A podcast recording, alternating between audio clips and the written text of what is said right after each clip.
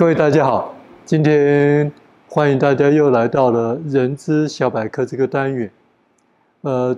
大家通常在我的一些课程里面，或者是一些演讲的场合，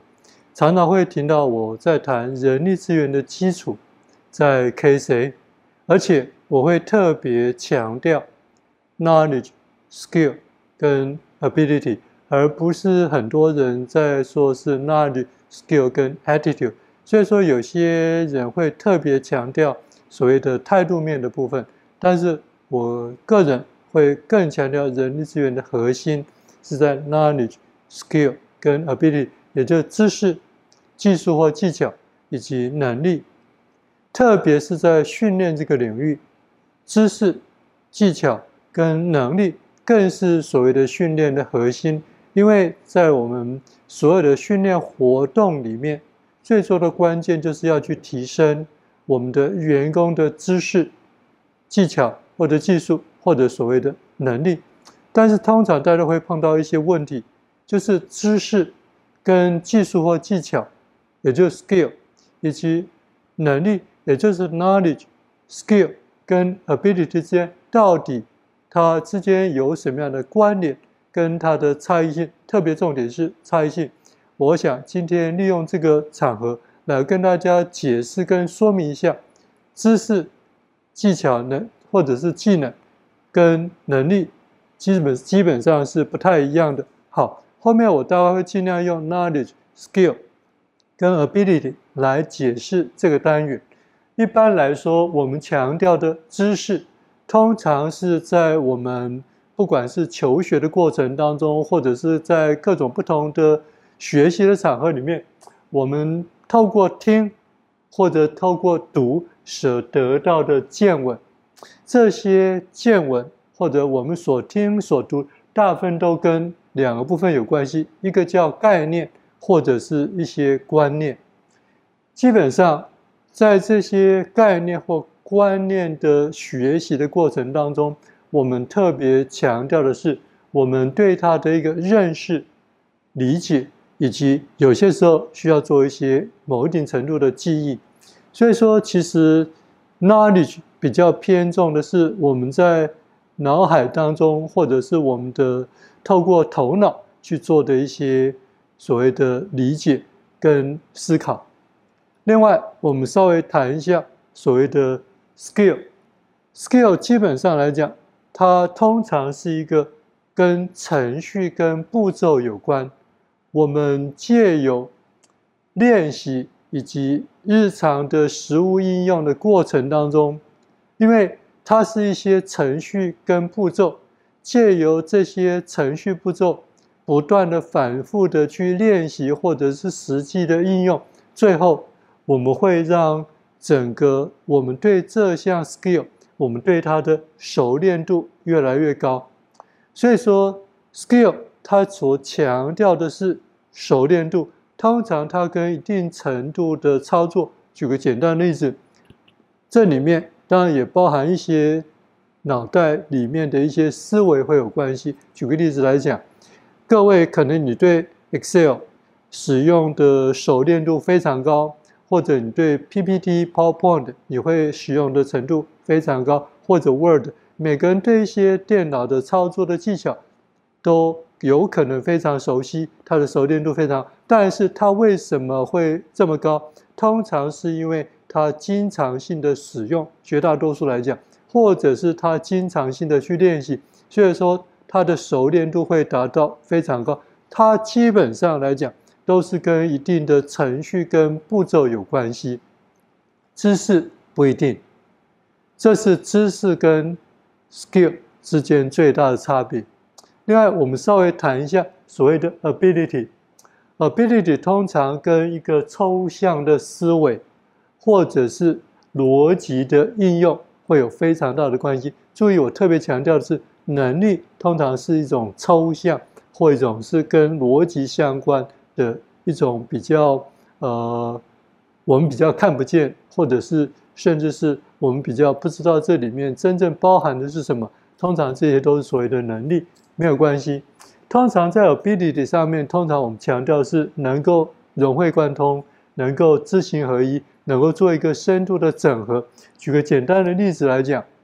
像我们经常在工作上或生活上会遭遇到各种不同的问题，这时候如何对一个问题它的前因后果能够做一些最完整的分析，甚至能够最做到最全面的数据的收集或者证据的收集，透过这些。资料的分析、数据的收集，我们从这里面理出头绪，找出真正造成这个问题的关键的原因在哪里。这时候，我们就可以针对这个关键原因加以对症下药，有效地加以解决。所以，问题分析是一种能力。同样的，还有我们在工作上或者生活上，常有一些需要，我们需要去做决定。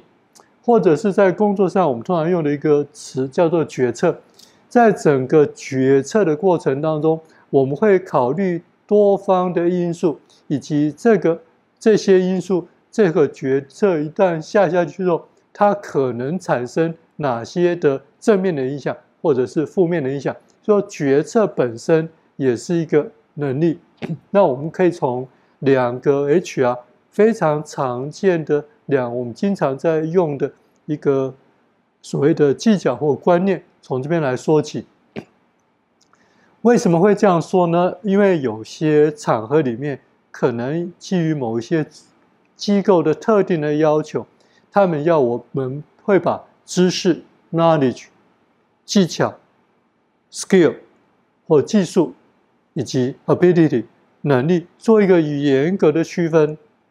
当然。在某一些领域，举个例子，我们在学习一些基本上是一些纯粹的观念上的时候，它可能大部分是知识。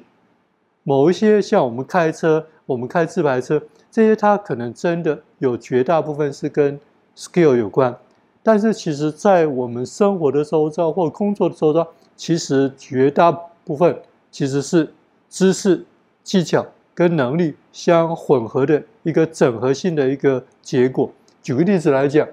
以招募面谈为例，招募面谈，大家想想看，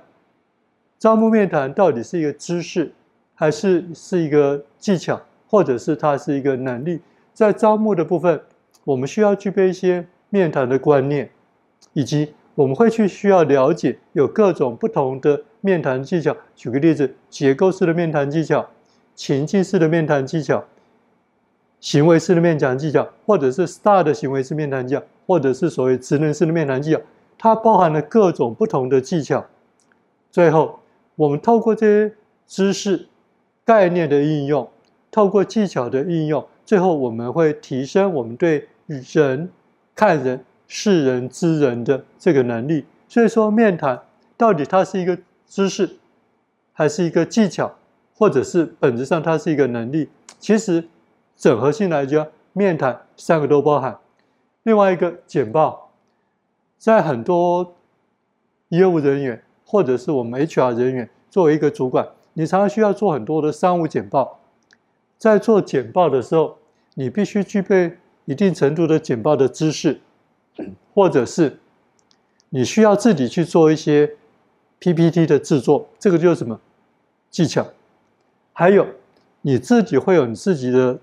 简报的风格，就像大家都知道，贾博斯的简报风格是非常独特的，而有魅力的。说简报本身来讲，它到底是知识，还是技巧，还是能力？其实